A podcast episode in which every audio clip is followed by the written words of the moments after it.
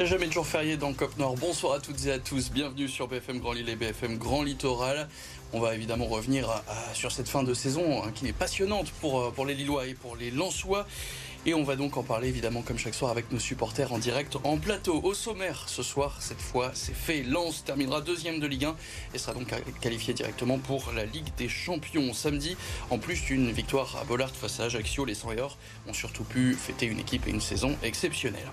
Si c'est acté pour euh, Lens, Lille a encore tout à gagner lors de la dernière journée samedi. Après leur victoire de 1 contre Nantes, les Dogs sont désormais quatrième.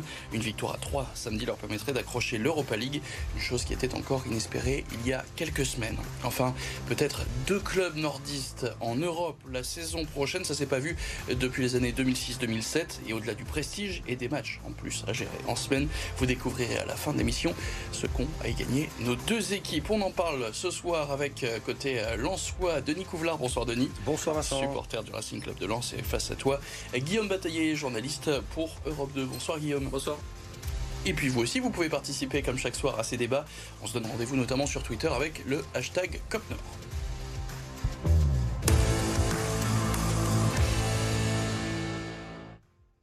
Et on commence donc euh, cette euh, émission, cette nouvelle émission avec la victoire de Lens face à Ajaccio. C'était évidemment samedi. Résumé de la rencontre avec Nicolas Flon.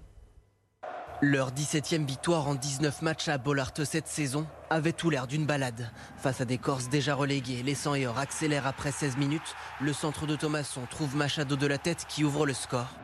Lance est lancé et marque un second but 6 minutes plus tard. Thomasson, passeur un peu plus tôt, se mue en buteur avec cette frappe dans la surface.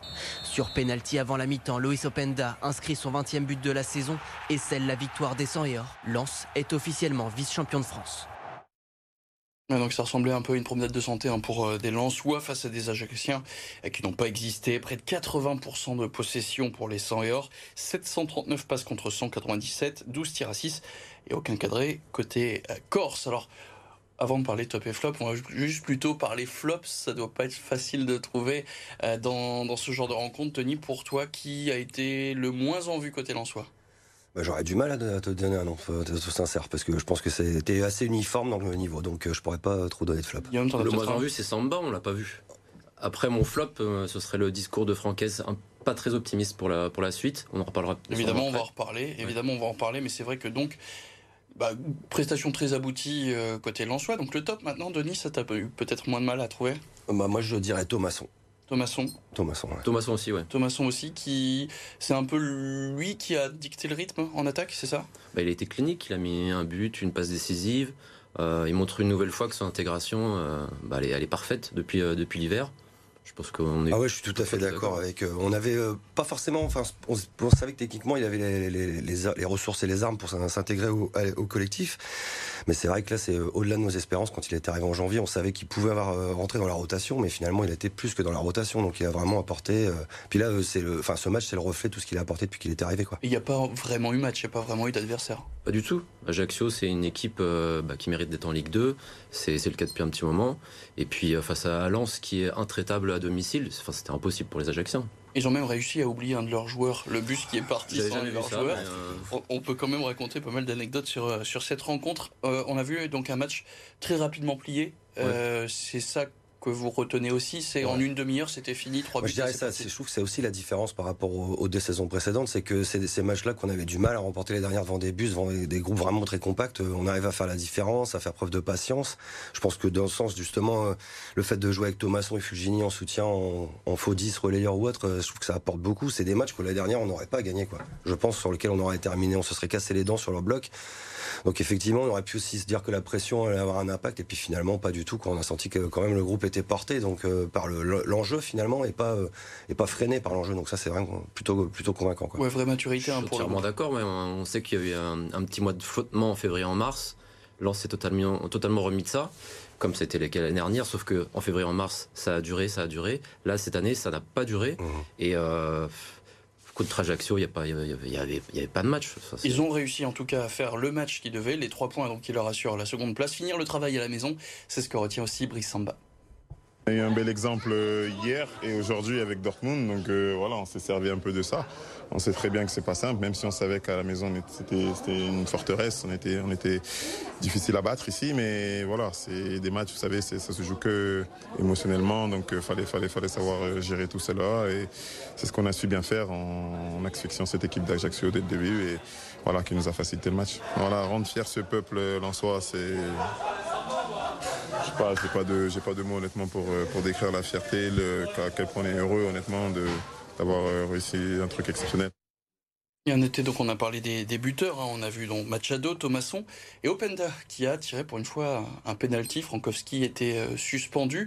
Openda qui rentre donc dans l'histoire du, du club avec ce 20e but illégal, le record qui datait de la saison 93-94. Roger Boli. Roger Boli. Exactement. Souvenir évidemment bah, la célébration de, de l'avion qu'il a fait en, en, hommage. Ce, ce penalty pour Openda, c'était quoi? C'est pour lui faire gonfler ses stats qu'il arrive à cette, euh, à cette barre un peu symbolique de 20 buts sur l'année? Moi j'ai l'impression quand même qu'il lui laisse le ballon. Hein. Je sais pas si c'était euh, accordé derrière, derrière Frankowski, c'est celui qui tire le pénal. Je crois que c'est Fofana après, non? Normalement, c'est Fofana, je pense, le deuxième tireur, mais là, visiblement, enfin, ils se sont dirigés vers lui. Je pense qu'ils voulaient lui permettre de mettre le 20e devant, euh, devant le public, quoi, de Bollard directement. Et devant Boli, visiblement, c'était une envie aussi de pouvoir le faire avec euh, Roger Boli dans les tribunes, quoi. Ça fait partie des joueurs qui, toi, t'ont marqué, Roger Boli Ah, ouais, bien sûr, bien sûr. Il m'a fait, enfin, moi, j'ai grandi, euh, j'ai grandi avec ses exploits, avec cette manière aussi qu'il avait d'être explosif et puis des, côté très souriant. Enfin, je trouve que c'est un point commun qu'il a avec Louis Sampeda, quoi. C'est des joueurs qui ont le sourire et qui ont vraiment la banane. Je pense que c'est, c'est un point commun qui entre après, forcément, il y avait des différence au niveau du jeu. Mais euh, j'ai l'impression, en plus, on avait vu une, interview croisée entre les deux où on sentait vraiment que Roger Boli, lui, il avait qu'une envie, c'était que son record soit battu parce que c'était à la fois, ça signifiait euh, certainement une bonne saison et une qualification probable pour la Ligue des Champions. Et en même temps, parce que comme il l'a dit lui-même encore dans l'interview, euh, bah, en fait, c'est tout le monde est là pour une époque, que le, Loïs sera peut-être battu dans quelques années, mais que quelque part, il fallait aussi construire l'histoire. Oui, puisqu'il reste encore un match pour peut-être battre ce record. En tout cas, on a parlé de deux hommes très proches, Louis Openda et Roger Boli. Ça s'est encore vu à la fin de la rencontre. C'est mon jumeau maintenant. J'ai envie qu'il continue à, à, à marquer. J'espère qu'il marquera un 21 but et plus encore. Et je vais surtout qu'il, j'espère qu'il surtout il restera à Lens et continuera à marquer ici. Alors le dernier match c'est samedi, c'est à Auxerre, Auxerre qui joue pour son maintien. Vous vous attendez à quel genre de match?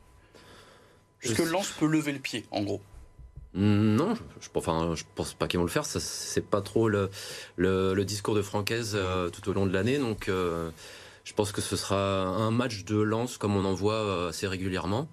Et euh, on, on, verra bien. Je, je pense. Pour, enfin, excuse-moi de, de te couper, mais, euh, mais effectivement, je pense pas qu'ils vont lâcher le match. Dans l'esprit, euh, il est très euh, à cheval sur l'équité sportive. Donc, s'il euh, il influe comme ça sur le maintien, de l'autre côté, je pense que ça correspond pas trop aux valeurs de Francaise ni aux valeurs du club. Donc, euh, peut-être qu'après, il va faire tourner pour permettre à des joueurs euh, qui n'ont pas trop joué cette année, peut-être de, de, pouvoir avoir une apparition en plus. Par exemple, Pereira da Costa, qui est rentré à la 70e, à la place de Thomasson d'ailleurs, ça fait partie de ces joueurs-là que tu aimerais revoir sur le terrain pour le, pour le dernier match?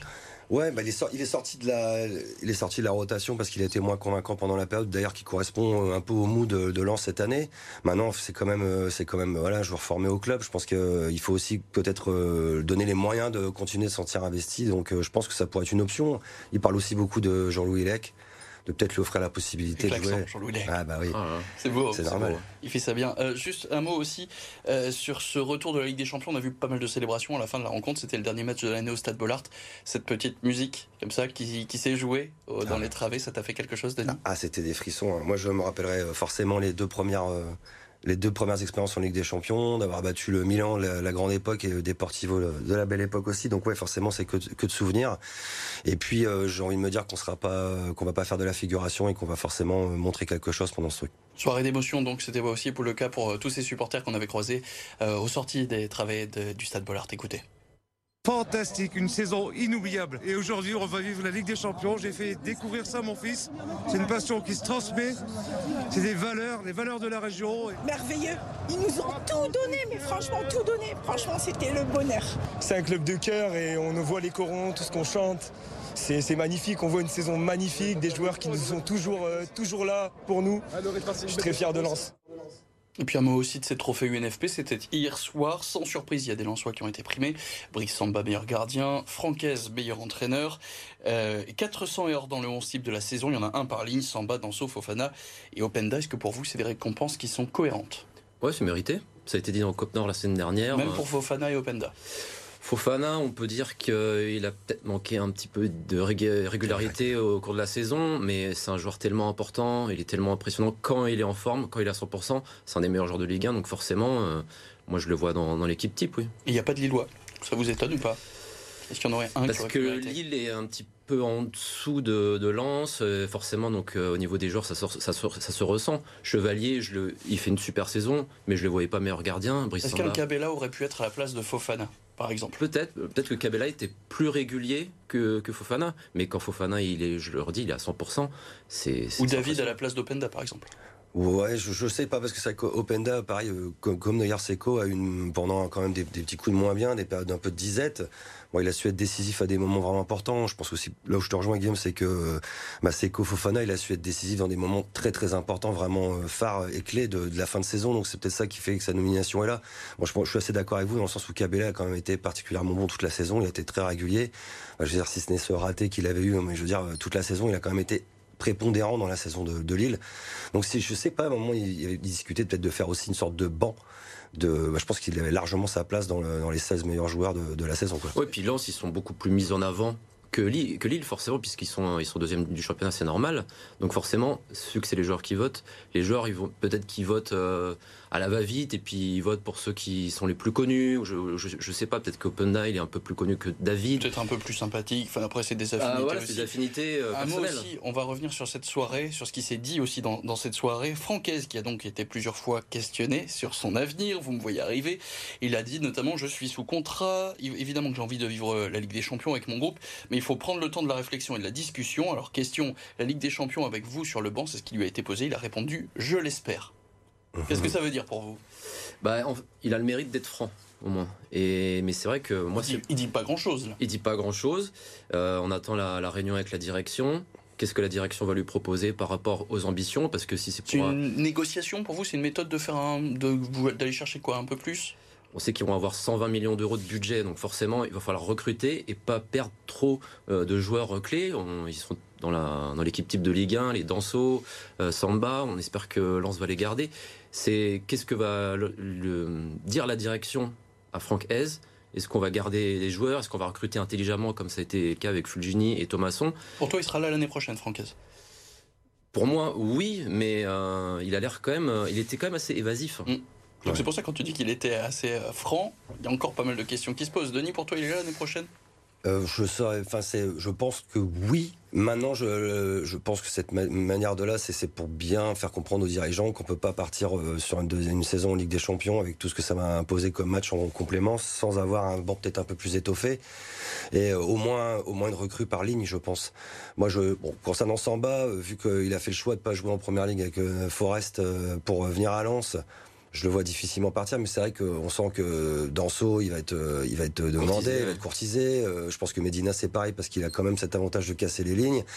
C'est Fofana, il est resté. au début, la prolongation, on disait que c'était peut-être aussi un moyen pour Lens d'avoir peut-être un bon petit chèque si jamais il devait partir. Je pense que là, ce groupe, il a l'air d'être tellement uni je ne les imagine pas faire le, faire la possible ni joueur, ni entraîneur. On verra ça, donc évidemment, on va suivre ça avec attention. On aura encore largement le temps de parler de ce mercato.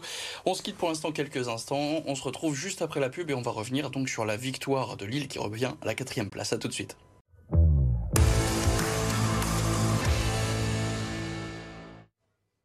On est de retour dans Cop Nord et on va maintenant parler de cette victoire de Lille face à Nantes, résumée avec Nicolas Flon.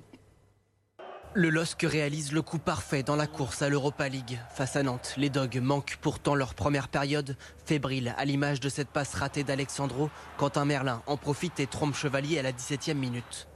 Mise à mal par des Canaries qui jouent leur survie en Ligue 1, les Lillois obtiennent un penalty en début de seconde période. Ounas s'est fauché dans la surface, Jonathan David transforme. À 10 minutes de la fin du match, le scénario se répète. Nouveau penalty pour le LOSC. David s'offre un doublé et un 24e but en championnat. Lille s'impose 2-1 et monte à la quatrième place de Ligue 1.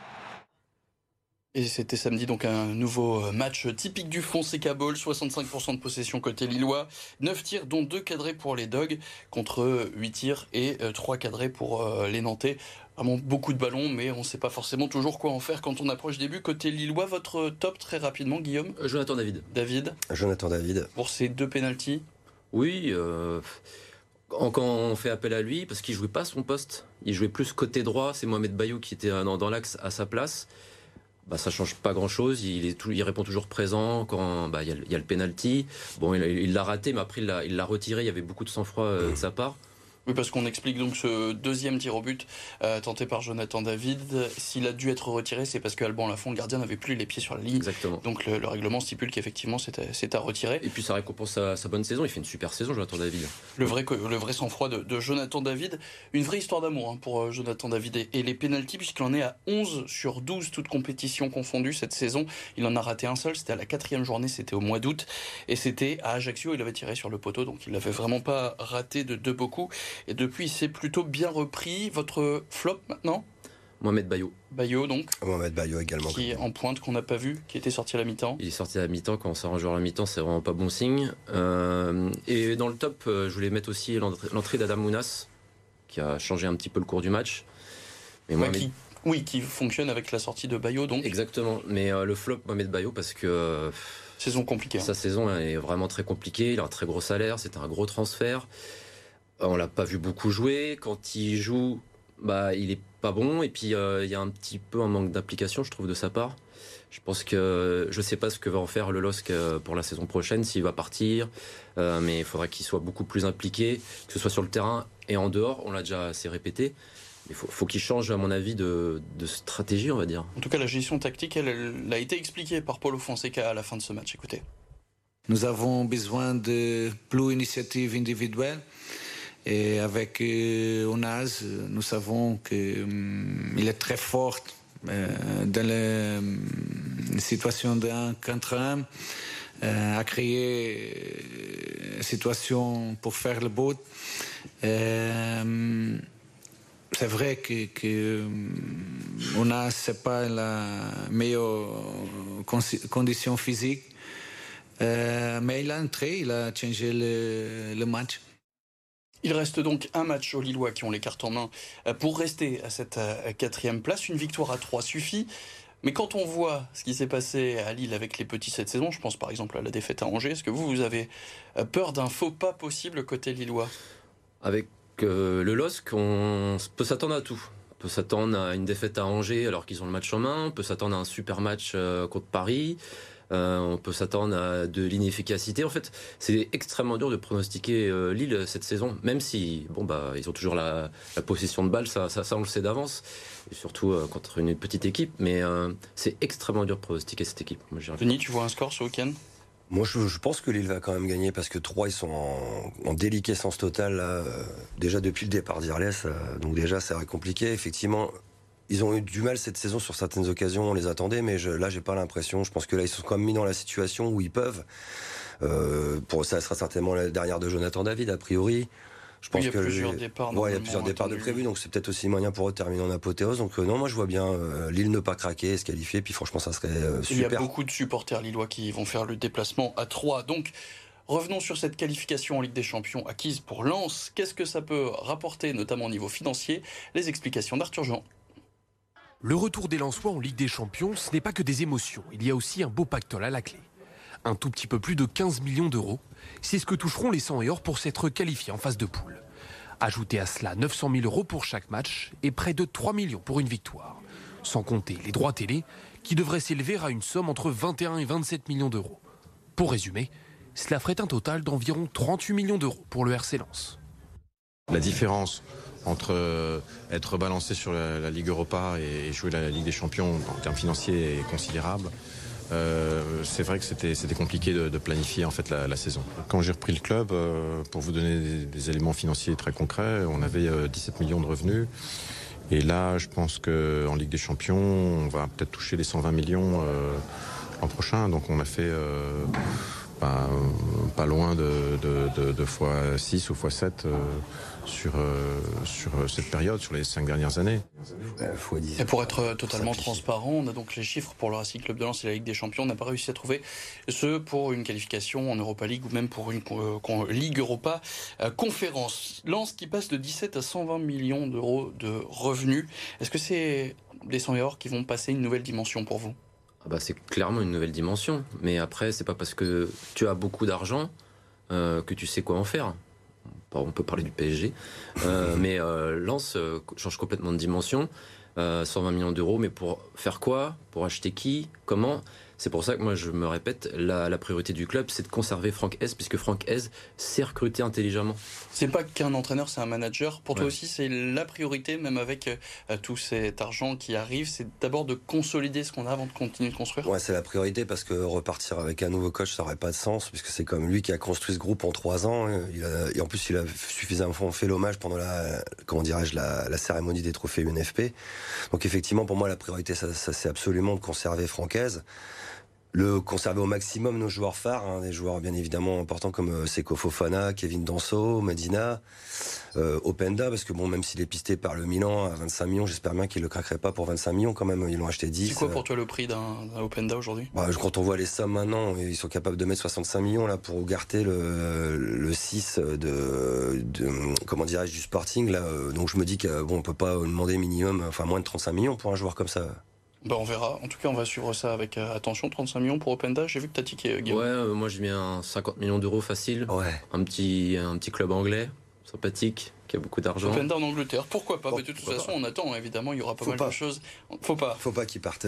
Ah oui, faut pas qu'il parte. C'est encore un autre débat, mais évidemment, il y a une réalité, euh, l'argent, malheureusement, dans, le sport, qui fait que on pourra pas tout garder, tous les joueurs, que ce soit à Lille ou encore à Lens. On jette un coup d'œil en classement avec Lille Lens, qui est donc enfin assuré de finir deuxième de Ligue 1. Ils ont désormais 8 points de plus que Marseille. L'autre bonne nouvelle, c'est donc Lille qui grimpe sur la quatrième marche de ce, de ce classement. Des Dogs qui ont un point de plus que Monaco et Rennes. Alors une dernière journée samedi qui va être riche en suspense. Tous les matchs auront lieu évidemment en même temps à 21h. Lens sera à Auxerre et Lille à 3. Et il faudra avoir un œil sur Rennes qui sera à Brest et Monaco qui recevra Toulouse.